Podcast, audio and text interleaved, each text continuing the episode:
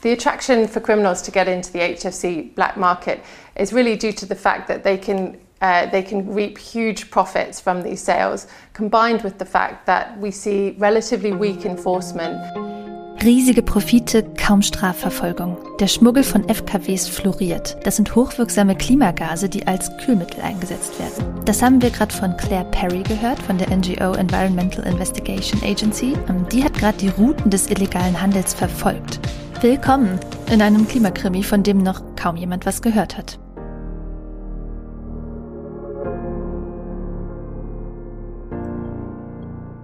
Ihr hört das Klima-Update, den Nachrichtenpodcast von Klimareporter, aktuell in Kooperation mit der Taz. Ich bin Susanne Schwarz und spreche in dieser Woche Premiere in dieser Kombination mit Sandra Kirchner. Hi. Hallo. Ihr könnt es euch schon denken. Heute geht es wieder um drei Klimathemen. Wir sprechen über einen ganz realen Klimakrimi, nämlich über den Schmuggel mit klimaschädlichen Kältemitteln, über die Ergebnisse der Zukunftskommission Landwirtschaft und darüber, wie KlimaschützerInnen jetzt Bundesländer vor das Bundesverfassungsgericht ziehen. Nur noch kurz vorab. Ihr habt ja letzte Woche im Podcast gesagt, dass diese krasse Hitzewelle in Nordamerika mehr oder weniger sicher vom Klimawandel wahrscheinlicher und intensiver gemacht wurde. Und das haben jetzt ForscherInnen mit einer Schnellstudie untermauert. Diese Hitzewelle ist durch den Klimawandel 150 Mal wahrscheinlicher geworden Wer da noch mehr wissen will, der guckt am besten mal in die Show Notes. Da verlinken wir Artikel von Klimareporter und der Taz. Und in die letzte Folge könnt ihr natürlich auch noch mal reinhören. Wir fangen, du hast es schon gesagt, mit was an, was ja ein richtiger Klimakrimi ist.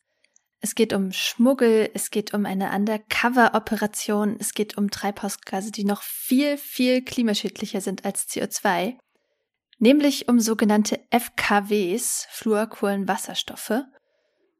Und bevor wir zu dem eigentlichen Krimi kommen, vielleicht kurz eine kleine Einführung, was das ist und wo das herkommt. Die FKWs setzt man in Kühlschränken und Klimaanlagen als Kältemittel ein. Und sie sind, wie gesagt, leider extrem treibhauswirksam. Das hat eine gewisse Ironie, denn eigentlich hat man FKWs entwickelt, um ein anderes Umweltproblem zu lösen, Sie sind nämlich der Ersatz für FCKWs, also Fluor, Chlor, Kohlenwasserstoffe. Sag das mal dreimal hintereinander. Jedenfalls für die Kältemittel, äh, die das Ozonloch über dem Südpol ausgelöst haben. Und ja, manche unserer HörerInnen erinnern sich vielleicht noch daran, wie dann die Abschaffung der FCKWs eingeleitet wurde. Ich selbst muss passen, ich war da noch nicht geboren. Ähm, das war 1987 mit dem Montreal-Protokoll ein Meilenstein des internationalen Umweltrechts. Und äh, diese alten Kältemittel waren auch extrem klimaschädlich, zusätzlich dazu, dass sie die Ozonschicht angegriffen haben. Aber die neuen haben eben nur letzteres Problem gelöst. Und deshalb hat man das Montreal-Abkommen 2016 ergänzt, sodass auch FKWs nach und nach abgeschafft werden müssen. Diese Ergänzung haben noch nicht alle Staaten unterschrieben, die EU aber zum Beispiel schon. Und genau das war der Anfang des großen FKW-Schmuggels. Die EU senkt die Menge an FKWs, die noch verkauft werden dürfen, schrittweise. Das treibt aber die Preise dafür in die Höhe und macht illegalen Handel lukrativ. Und die britische Umweltorganisation Environmental Investigation Agency hat nun Leute undercover in solche Schmuggelnetzwerke eingeschleust, deren Routen verfolgt und den Klimaeffekt des Ganzen geschätzt. Und die sagen, Allein letztes Jahr wurden FKWs mit einer Klimawirkung von 31 Millionen Tonnen CO2 in die EU geschmuggelt. Und um das in Relation zu setzen, das entspricht den Emissionen von Schweden. Das ist also wirklich richtig viel. Claire Perry von der Environmental Investigation Agency hat bei der Veröffentlichung dieser Ergebnisse gesagt, das ist das größte Ökoverbrechen, von dem noch niemand etwas gehört hat. Und da hat sie wahrscheinlich recht. Das läuft bisher total unter dem Radar. Genau, und jetzt lass uns mal gucken, wie man sowas überhaupt rauskriegt. Ähm, die Umweltgruppe hat erstmal die offiziellen Import- und Exportzahlen verglichen. Und dann fällt zum Beispiel auf, dass die EU nach ihren eigenen Zahlen letztes Jahr 160 Tonnen FKWs aus der Türkei importiert hat. Der türkische Zoll hingegen hat Exporte von 706 Tonnen erfasst. Und ähnlich sieht's beim Handel mit China aus. Auch hier liegen die Importe einiger EU-Länder deutlich unter den Mengen, die der chinesische Zoll veröffentlicht hat. Und auffällig ist auch, dass Nachbarländer der EU, wie die Türkei und die Ukraine, heute doppelt so viele FKWs aus China importieren wie noch im Jahr 2015. Also es ist ja jetzt nicht anzunehmen, dass die plötzlich wirklich doppelt so viel mhm. Kühlmittel brauchen, auch wenn der Klimawandel die Temperaturen hochtreibt. Ähm, da liegt also der Verdacht nahe, dass ein Teil dieser FKWs in die EU exportiert wird und ähm, anhand der Zahlen offenbar teilweise illegal. Die Environmental Investigation Agency hat aber nach eigenen Auskünften auch Leute undercover an die EU-Außengrenzen nach Rumänien geschickt, um nach HändlerInnen zu suchen, die ihnen am offiziellen Weg vorbei Kältemittel verkaufen. Und die sagen, sie haben ohne Probleme ganz leicht welche gefunden. Und die Frage ist ja auch, warum trauen sich das so viele? Und da gibt es wohl mehrteilige Antworten. Also ein Problem ist, dass der Handel mit FKWs nicht durchgängig kontrolliert wird. Nur derjenige, der FKWs zum ersten Mal auf den Markt bringt, braucht dafür eine Quote und anschließend können die FKWs frei gehandelt werden, ohne Nachweis, dass sie anfangs legal auf den Markt gebracht wurden. Eben das ermöglicht den Schmuggel. Und dann ist auch die Strafverfolgung wohl sehr lax, kritisiert die Environmental Investigation Agency. Zum Beispiel werden demnach FKWs an der EU-Grenze nicht mal abgefangen, wenn sich herausstellt, dass der Importeur gar keine Quote hat, sondern die werden einfach wieder an den Absender zurückgeschickt.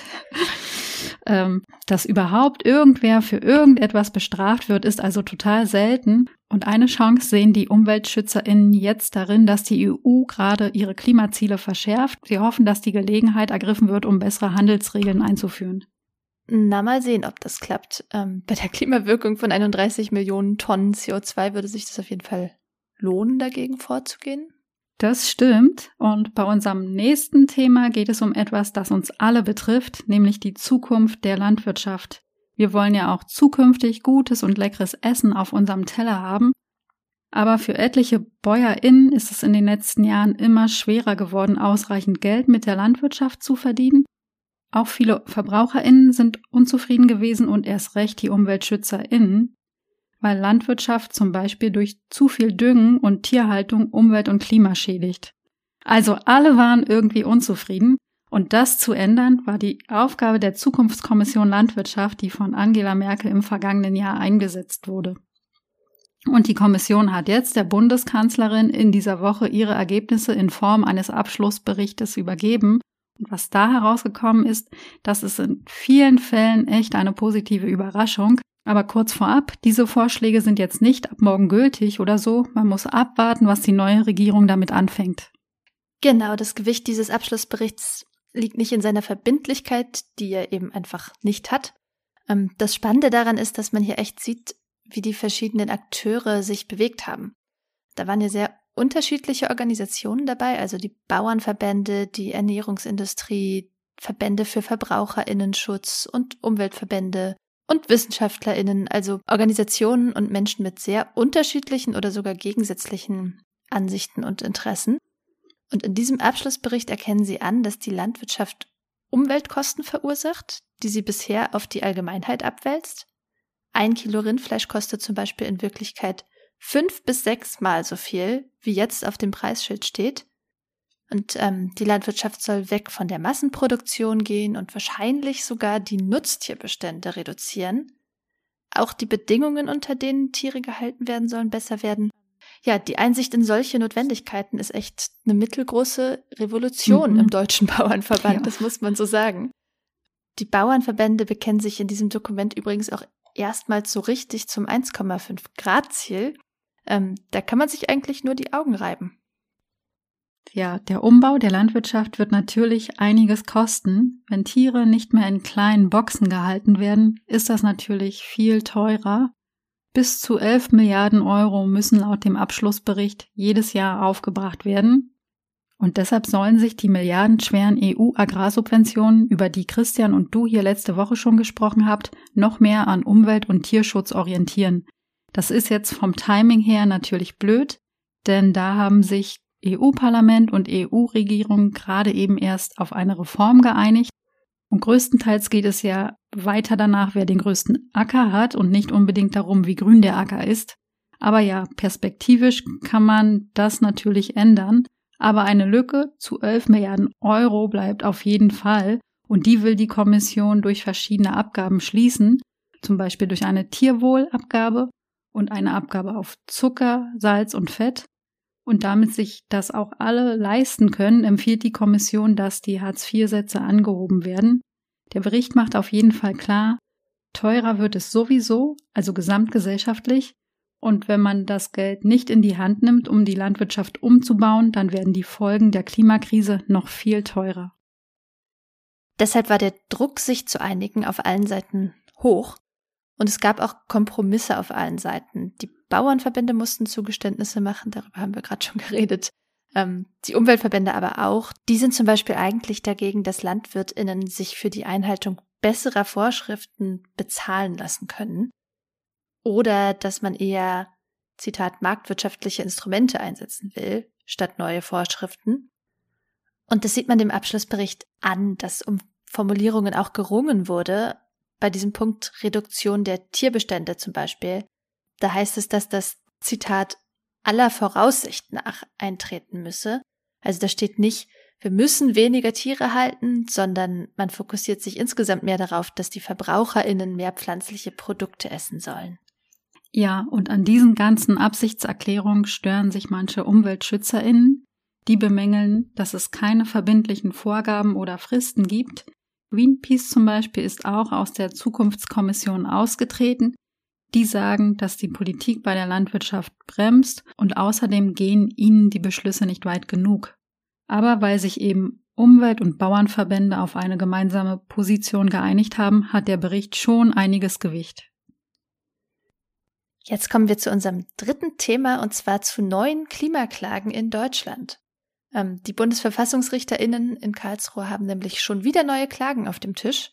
Ihr erinnert euch, wir haben ja schon mehrfach hier über den spektakulären Beschluss von Ende April gesprochen. Der hatte ja das Klimaschutzgesetz von Deutschland in seiner bisherigen Form sozusagen in der Luft zerrissen. Ähm, die Politik wurde da aufgefordert, das Gesetz nachzubessern, was dann ja auch innerhalb weniger Wochen passiert ist. Und nun geht's Schlag auf Schlag. Jetzt gibt's Verfassungsbeschwerden gegen die Bundesländer Nordrhein-Westfalen, Bayern und Brandenburg. Ähm, die KlägerInnen sind 21 Kinder oder junge Menschen und sie argumentieren ganz ähnlich, nämlich, dass die bestehenden Klimaschutzgesetze nicht ausreichen. Zum Beispiel Nordrhein-Westfalen. Das Bundesland hat vor gut einer Woche sein Klimaschutzgesetz reformiert da wurden die Einsparziele vom Bund übernommen, also dass NRW bis 2045 klimaneutral sein will. Aber es gibt keine Minderungsziele für die einzelnen Sektoren wie Verkehr, Gebäude, Landwirtschaft und so weiter. Und es gibt keine Minderungsziele ab 2031. Und genau das hat ja das Bundesverfassungsgericht beim Klimaschutzgesetz des Bundes bemängelt. Außerdem hat die schwarz-gelbe Regierungskoalition unter Armin Laschet die Novelle genutzt, um den bisherigen Text abzuschwächen. Die wenigen Ziele sind jetzt nicht mehr unmittelbar verbindlich für die Landesregierung. Und der bisherige Klimaschutzplan, in dem Szenarien, Maßnahmen und Strategien festgeschrieben waren, soll jetzt durch ein Klimaschutz-Audit ersetzt werden. Das ist ein Rückschritt, weil die Öffentlichkeit daran nicht beteiligt werden muss und das Verfahren somit weniger verbindlich ist. Gegen dieses Klimaschutzgesetz wollen die Klägerinnen nun Beschwerde einreichen, sobald das Gesetz in Kraft getreten ist. Und gegen Bayern und Brandenburg wurden die Klagen schon eingereicht. Auch in Bayern wird argumentiert, dass das Klimaschutzgesetz in seinen Zielen und seiner Struktur mangelhaft ist. In Brandenburg, wo wir ja übrigens beide aufgewachsen sind, glaube ich, oder? Mhm. Ähm, sieht der Fall ein bisschen anders aus. Brandenburg hat nämlich noch gar kein Klimaschutzgesetz. Da erarbeitet die Regierung gerade einen Klimaschutzplan der von Ende nächsten Jahres an gelten soll. Und die KlägerInnen sagen, okay, so langsam und unverbindlich, so funktioniert das nicht. Die Regierung kommt da ihren Aufgaben nicht nach und schützt die Menschen nicht ausreichend. Peinlich finde ich. Bayern, Brandenburg und NRW wurden stellvertretend für alle anderen Bundesländer verklagt. Beim Klimaschutz sind die Bundesländer bisher nämlich nicht besonders ehrgeizig gewesen. Das ist aber notwendig, sagen die KlägerInnen, die von der deutschen Umwelthilfe unterstützt werden, denn viele Bereiche fallen eben in die Zuständigkeit der Länder und dürfen deshalb gar nicht vom Bund geregelt werden. Zum Beispiel das Landesplanungsrecht, das regelt, wo Windräder gebaut werden dürfen.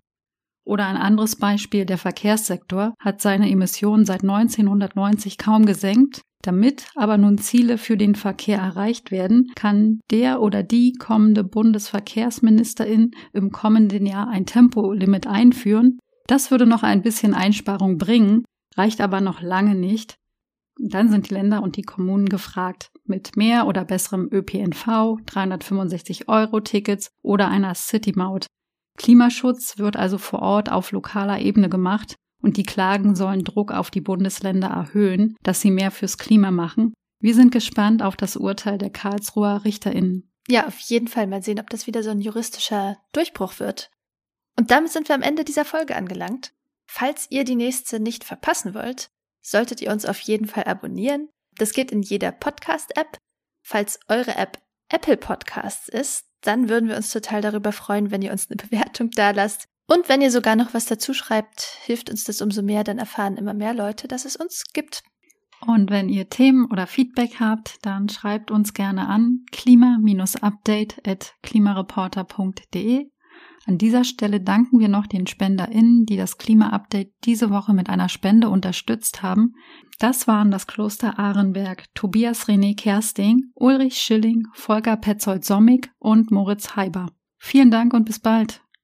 Vielen Dank auch von mir. Und äh, ja, mach's gut, Sandra. Wir hören uns hier nächste Woche wieder dann mit mir und Lena Wirber. Bis dann. Tschüss.